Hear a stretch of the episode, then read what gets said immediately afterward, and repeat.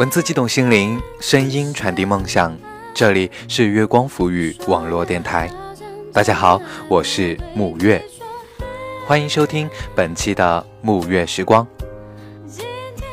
转眼已经来到十二月，眨眼的功夫，我们又在社会中奔波了一年。年初说好的存五万块钱，现在数够了没？是不是还差七万啊？开个玩笑啊，反正不管怎么样。记得把生活过得开心就好。那接下来就为大家带来今天的节目。你不甘堕落，却又不思进取。作者：小北。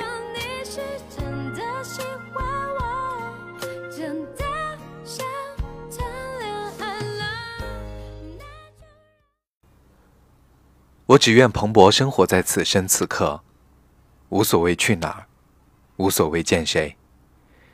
那些我将要去的地方，都是我从未谋面的故乡。以前是以前，现在是现在。我不能选择怎么生，怎么死，但我能决定怎么爱，怎么活。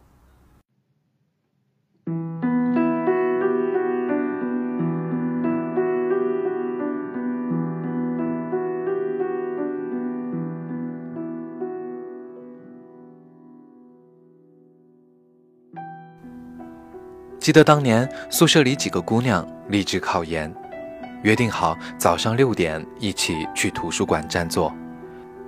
李英的动作总比我们慢十分钟。我们都准备要出门了，她才舍得从床上爬起来穿衣洗漱。每天早上她自己定的闹钟都会重复播放无数遍，我们几个也会轮番喊她的名字，试图把她喊醒。可他就是无动于衷，上一秒嘴里吆喝着又起晚了，下一秒迅速回到梦中。有些时候，他还会埋怨我们不把他叫醒，或者会责怪我们几个拉帮结派，让他自己一个人。听到这些话，我和其他几个舍友总是相视而笑，并不回应。其实，当一个人决定好去做一件事的时候，一分一秒都不会去耽搁，执行力这件事永远掌握在自己手中。我们这群旁观者并不是什么救世主，想要别人的监督来让自己有进步的动力，但不论别人如何鞭策，却始终待在原地不动，任谁也帮不了你。所以录取结果公布那天。我和其他几个舍友约定好去学校门外的饭馆好好搓一顿，唯有李莹不愿出席。从我们开始起早贪黑，每天三点一线的时候，其实就已经看到了每个人的未来，每个人的结果都在意料之中。但李莹一直不甘心地认为自己只是缺了那么一点好运气。直到现在，我都记得，他用两只手托着下巴，眼睛一眨眨的盯着我们几个看来看去的样子，嘴里也一直念念有词：“真羡慕你们啊！”语气里好像也带着那么一点嫉妒。他说自己想不明白，为什么我们就比他在自修室待的时间久了那么一点儿，就能考上自己心仪的学校和专业呢？我们几个人依然沉默，不知该如何向他阐述备考这一年里的生活。寒冬腊月的早上，我们会排半个小时的队去自修室占位置。早上冻得脸颊通红，只能不断的哈气来让自己感受到一点温暖。而他那个时候一定正在路上磨磨唧唧，准备去吃早饭。当我们待到晚上十点，准备回宿舍的时候，他的电视剧已经看完了两集。我们回去开着台灯刷题背书的时候，他已经敷完面膜，准备睡觉了。他几乎每天都在不停地质疑自己，担心考不上，也竹篮打水一场空。但是也从未想过争取，并为此竭尽全力。也许他不懂。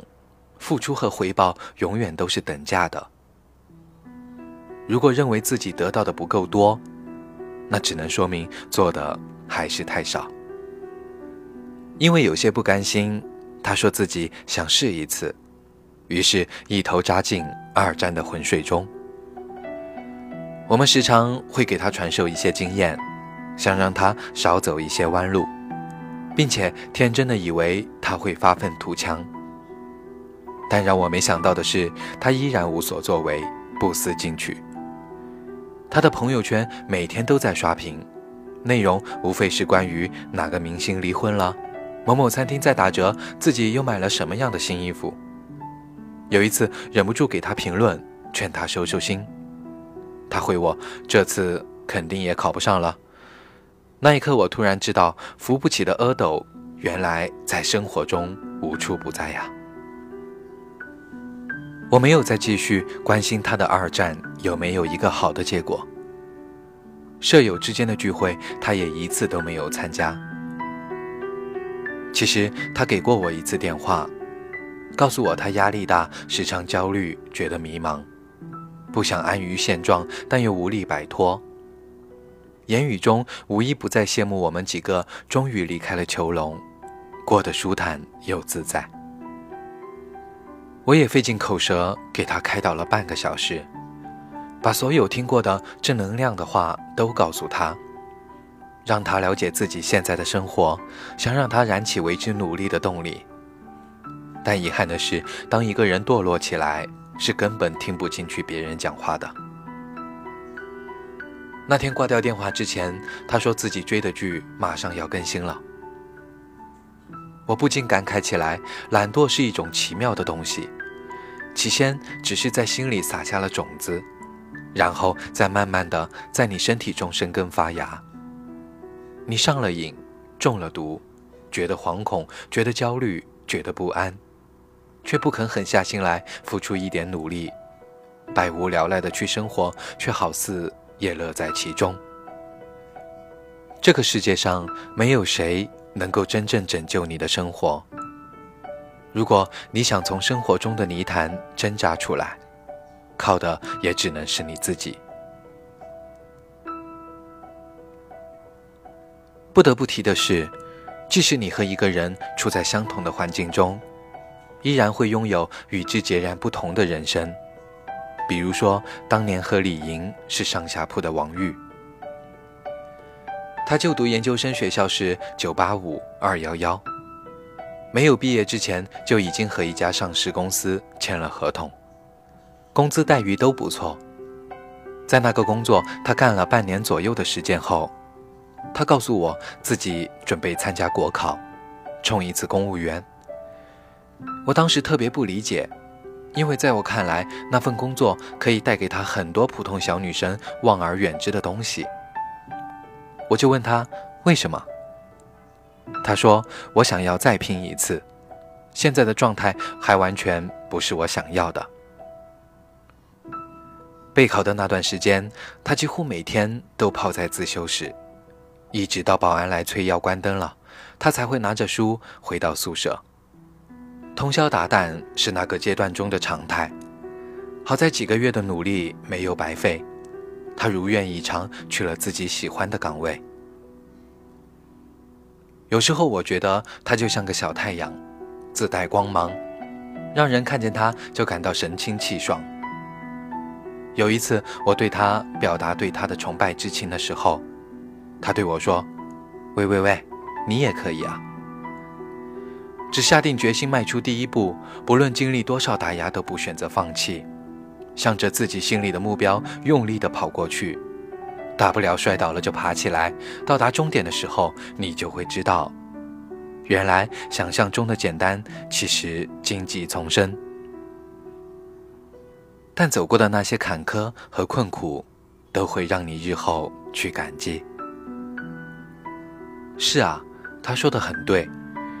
我们眼里的那些所谓的成功人士，好像都具备不服输的特质。只要有一个心心念想要去实现的事，他们就拼尽全力的去争取，即使一路上再困难，也要往前跑。就像村上春树说的那样，世上有可以挽回和不可挽回的事，而时间经过就是一种不可挽回的事。也许不负光阴就是最好的努力，而努力就是最好的自己。很多人对现状都有着千万种的不满意，但有喜欢拿“顺其自然、随遇而安”来安慰自己的人，敷衍人生道路上的荆棘坎坷，但却不知真正的顺其自然是竭尽所能之后的不强求。而非两手一摊的不作为。与其对当下的生活满腹牢骚，不如努力的去改变。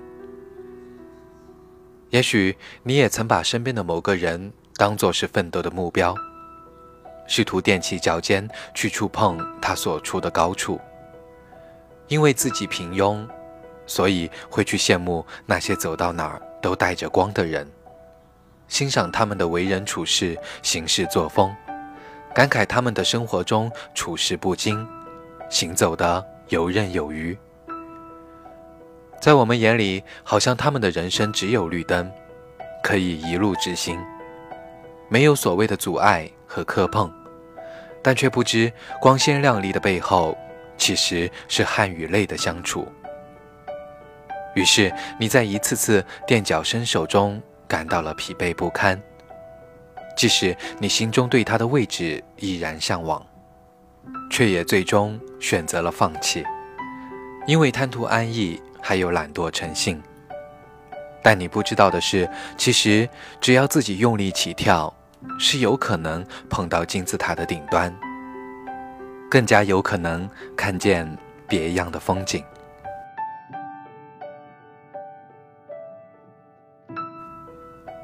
好啦。今天的节目就是这样。如果你喜欢我们的节目，可以在新浪微博关注“月光抚育网络电台”，也可以在微信公众平台查找“城里月光”，或者直接关注我的个人微博 “nj 木月”。谢谢大家收听今天的沐月时光，下期节目再会，晚安。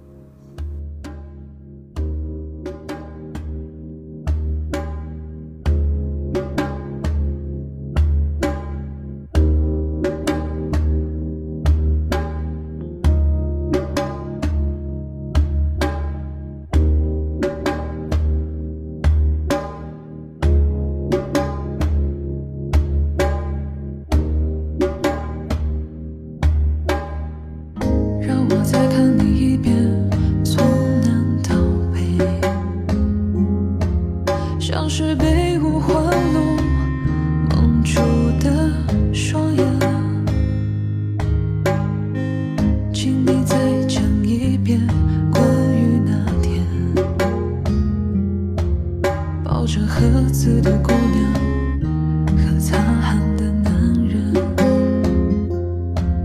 我知道那些夏天就像青春一样回不来，代替梦想的也只能是勉为其难。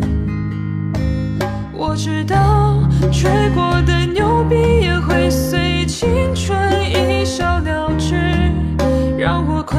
困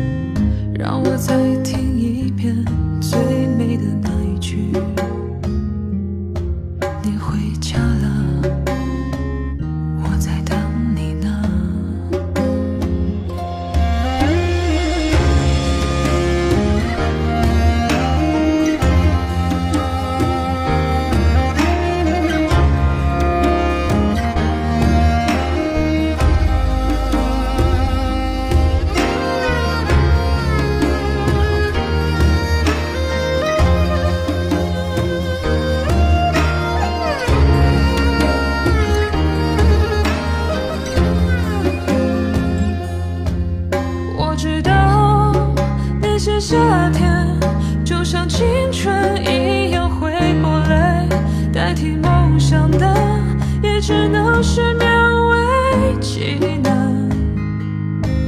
我知道，吹过的